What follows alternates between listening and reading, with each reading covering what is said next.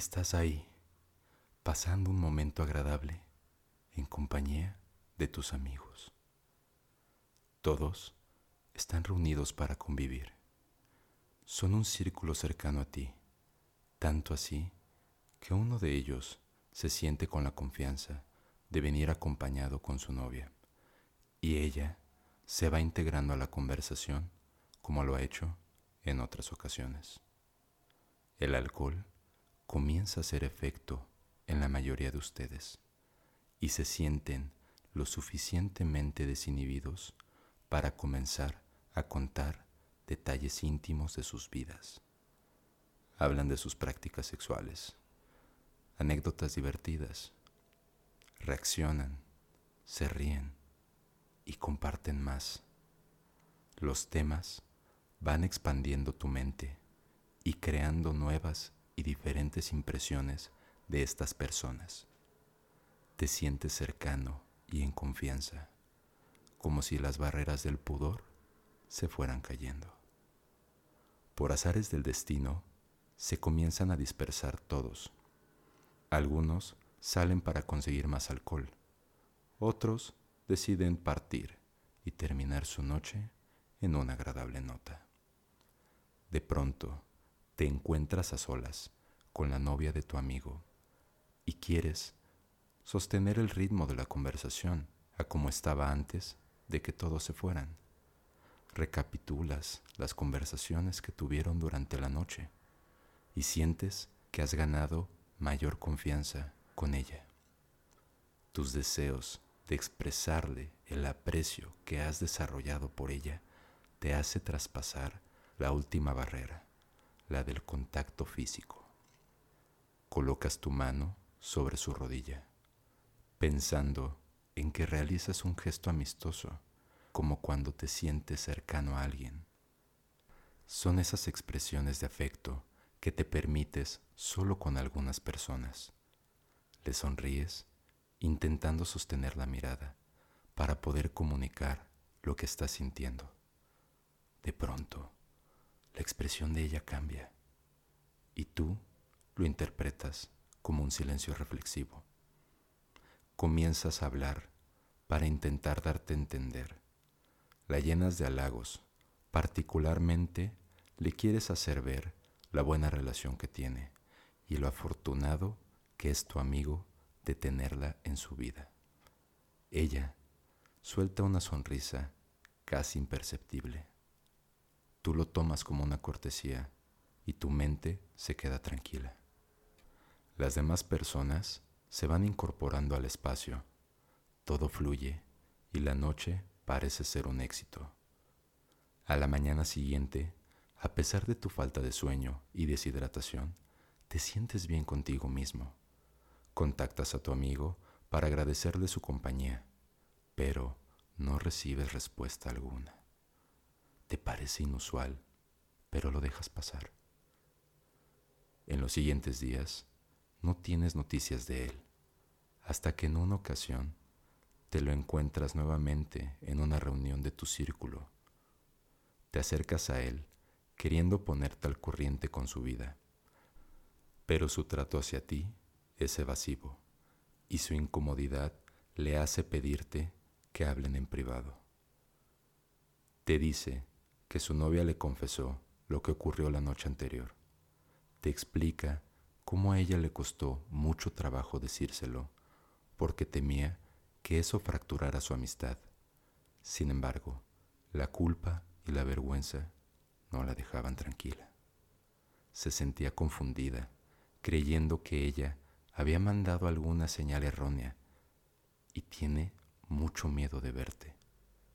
Se sintió acosada por ti. Te impacta la noticia. Te sientes completamente ajeno a las palabras de quien considerarías tú un amigo. Surge en ti una enorme molestia de pensar cómo alguien tan cercano te levanta mentiras, como si te desconociera como si te traicionara. Niegas completamente lo ocurrido con una actitud de un evidente enojo. Tus recuerdos no logran tener sentido de lo que te están diciendo y te genera una completa distorsión de los hechos. Puede que cuando estás bajo el efecto del alcohol seas torpe, lento y desatinado, pero conoces tus intenciones, tus valores y tus límites. En tu mente empiezas a sentir todo esto como una conspiración hacia ti. Ves a esta mujer como una impostora que se vería beneficiada de tu desprestigio. Tal vez para tener control sobre su pareja, para alejarlo de sus amistades y tenerlo solo para ella. Lo ves todo el tiempo en redes sociales, cómo la gente quema públicamente a sus enemigos con fines vengativos. Te sientes víctima de uno de esos ataques. Como respuesta a eso, sin darte cuenta, comienzas una guerra sucia contra ella. Sacas comentarios negativos de su persona, dudas de su estabilidad emocional y mental. Das testimonio de las veces que ella ha exagerado sus reacciones, de las fallas y diferencias que han estado presentes en su relación, y eso se convierte en tu aliado para defenderte. Pero, a pesar de tu esfuerzo, no se te da el crédito no cambia la perspectiva que tienen hacia ti. Él decide poner un límite y mantener una distancia contigo, sosteniendo un supuesto respeto hacia ti solo por la cercanía y la amistad que habían tenido a lo largo de los años, pero es notable el rencor que te tiene. Sales del lugar con una rabia y un llanto contenido casi explosivo. No entiendes por qué tienes que pagar estas consecuencias.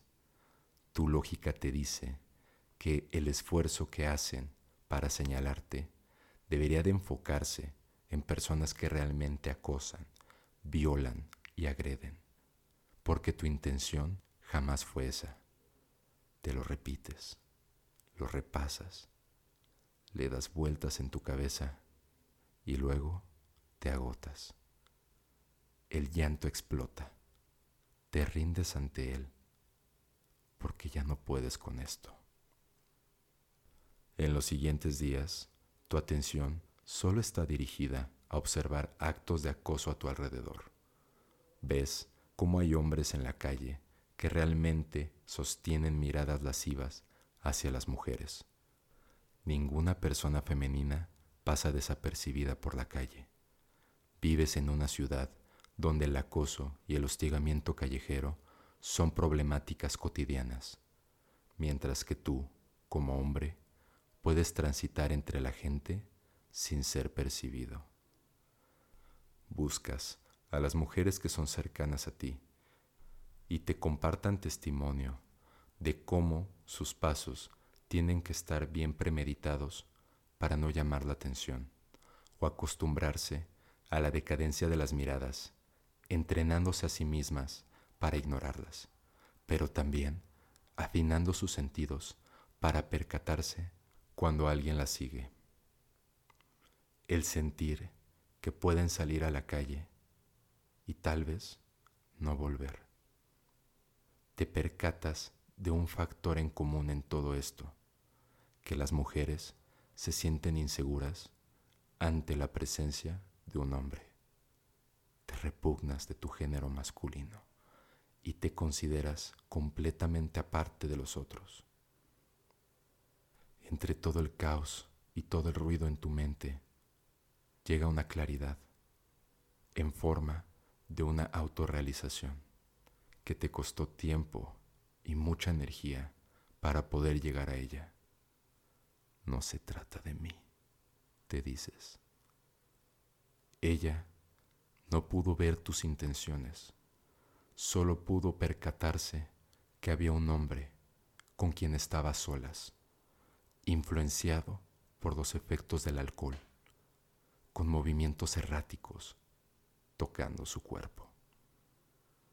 Estaba condicionada a sentir peligro ante esa situación y tú, desde tu condición de hombre, no pudiste notarlo, porque jamás podrás entender en carne propia el miedo que ellas viven.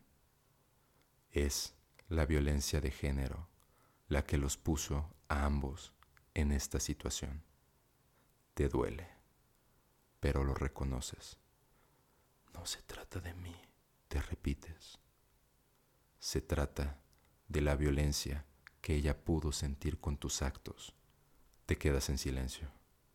Y por primera vez en muchos días te reconoces. Te rompiste y te volviste a construir.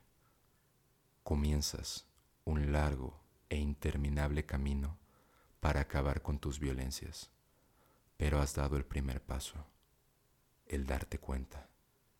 Es momento de reparar y aceptar las consecuencias de tus acciones, esperando que tu reflexión realmente traiga cambios a tu vida.